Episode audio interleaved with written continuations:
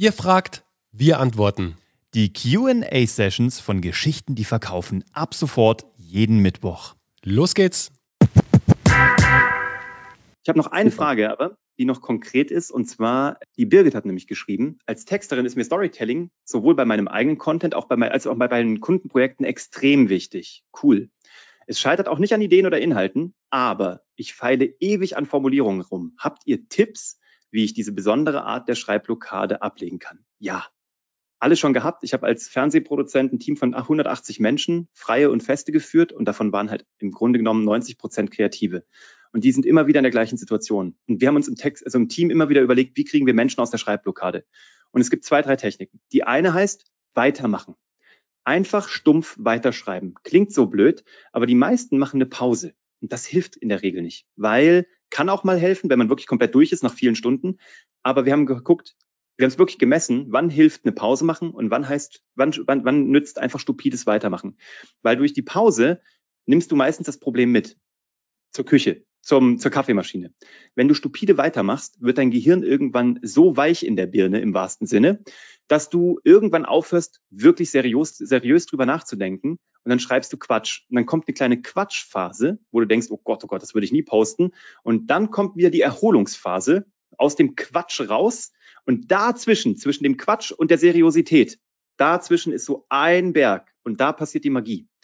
Das machen wir auch mit unseren Teilnehmern, wenn die sagen, mir fällt kein Titel ein, für meinen Podcast, für mein YouTube-Format, für mein Produkt, dann sage ich, schreib 100 Titel auf in eine Excel-Liste. So haben wir es nämlich gemacht, wenn wir ProSieben eine große Show produziert haben und ProSieben gesagt hat, wie soll die Show denn heißen? Dann haben die immer den Produzenten gefragt und dann saßen wir da und dachten, oh, nicht schon wieder.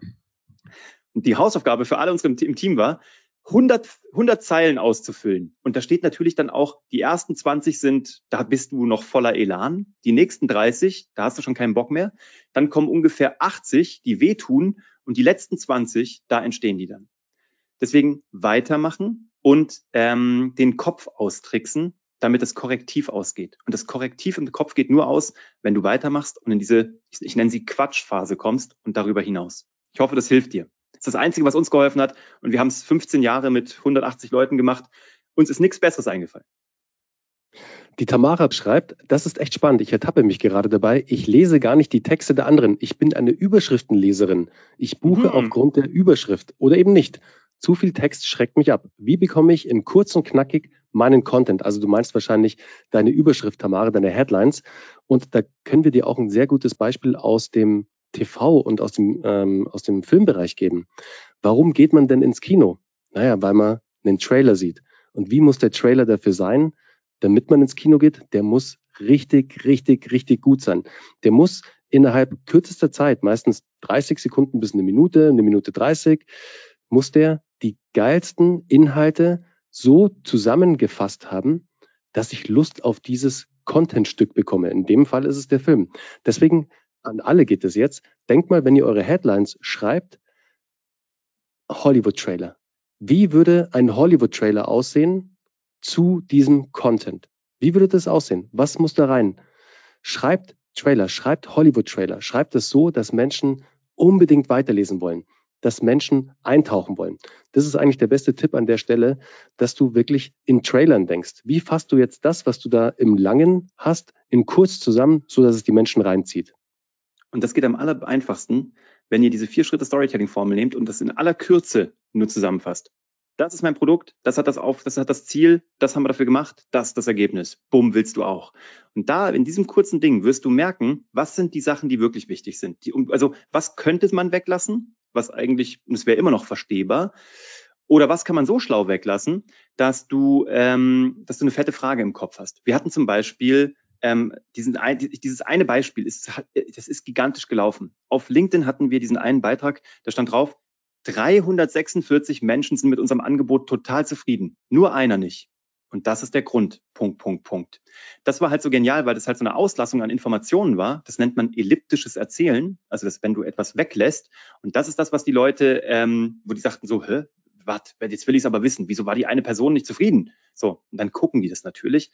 Und das war war eine gute Geschichte, warum die Person nicht zufrieden war. Ähm, ganz guter, ganz gutes Korrektiv für euch ist die Frage, würde ich selber lesen? Würde ich diesen Beitrag aufklappen? Würde ich in diese Episode reinhören? Würde ich auf Play bei YouTube drücken? Wenn ihr selber das Gefühl habt, pff, eigentlich belangloser Kram, braucht ihr es nicht veröffentlichen. Macht's nicht. Das sabotiert euch nur. Nur wenn ihr selber sagt, würde mich auch interessieren oder ist so gut gemacht, finde ich interessant. Die Cornelia schreibt, ähm, meine Kunden sind bei Testimonials leider ziemlich scheu, weil ich habe Sparkassenvorstände und so und die wollen nicht mit Bild oder Namen gezeigt werden. Ist es dann auch okay, wenn ich Testimonials mit Vorstand oder Führungskraft ohne Namen und Bild veröffentliche? Klar, also wenn du nichts anderes hast, dann ist das vollkommen in Ordnung. Oder Stefan S. Punkt, ne? Oder Manuel T. Punkt oder Sabrina B. Punkt ist auch okay. Je näher das an der Realität ist und je mehr du hast, desto besser. Und ich sag's euch, das ist unser, unser Learning, weil wir immer wieder Leute haben, die sagen, meine Kunden würden das nie tun. Und dann sagen wir, frag doch mal. Und ganz viele machen es eben doch. Das ist nur ein Glaubenssatz ganz häufig. Es gibt Branchen, wo das wirklich weniger passiert, das stimmt schon. Aber immer haben wir bisher jemanden gefunden, der mit vollem Vor- und Zunahmen, vielleicht sogar mit einem Video ähm, und vielleicht auch einem Foto das gemacht hat. Wir haben ja die ähm, die Anne Römer, die das nur für Notare macht, IT-Sicherheit für Notare. Und die hat gesagt, hu, Notare würden das nie tun. Dann hat sie gefragt und sie hat drei tolle Notare gefunden mit vollem Namen, Foto, alles. Und es ist wunderbar geworden. Von daher frag einfach mal nach, weil kein Testimonial hast du ja schon. Nach der Frage könntest du eins haben, Cornelia. Ich hoffe, das äh, beantwortet dir das. Das ist cool. Das ist immer ein cooler Satz, Uwe, den mag ich. Das war die heutige QA-Session bei Geschichten, die verkaufen. Wenn auch du eine Frage hast, schreib uns gerne deine Frage an office.kuvg.de. Mach's gut.